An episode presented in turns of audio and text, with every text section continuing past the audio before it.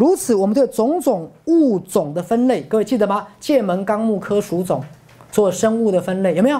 我们对种种物种的分类，在我们看起来仿佛是唯一合逻辑的对生物的区分的方法，可是事实恰好相反。来，请划线。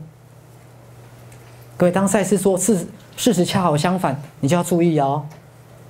他胆敢这样说，什么叫事实恰好相反？那特定的整个区分的方法导致的一个问题，像到底哪一个物种先来，哪一种后来，而各个不同的物种又是怎么出现的？一个从哪一个出现？各位是先有两栖类，还是先有爬虫类？先有哺乳类，还是先有鸟类？是先有直立猿人？南方猿人、尼安德塔人，还是先有智人？这是在讲我们的自然科学了。哪一个物种从哪一个物种而来？比如说，各位有一种鱼叫枪棘鱼，听过吗？一种深海鱼类，据说是演化的一种古化石，代表了鱼长脚，最后变成两栖类。所以枪棘鱼被视为是鱼类演化成两栖类的证据。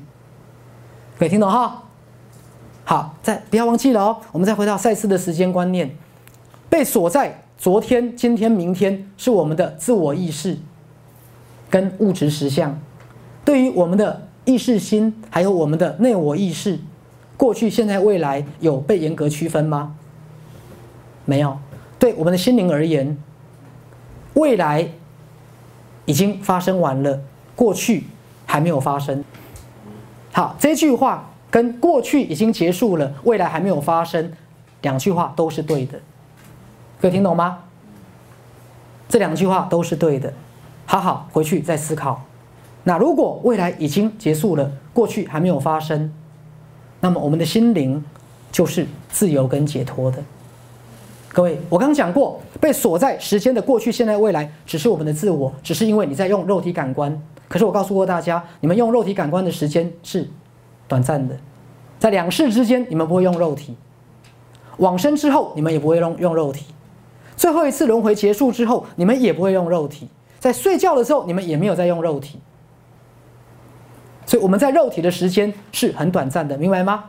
所以早晚我们一定要熟悉灵体的操纵。各位，好，各位就要像很多小朋友最好都要会骑脚踏车一样了哈。比如说啦，早晚我们一定要熟悉灵体的操纵。好，这是我们意识的训练非常重要的一环。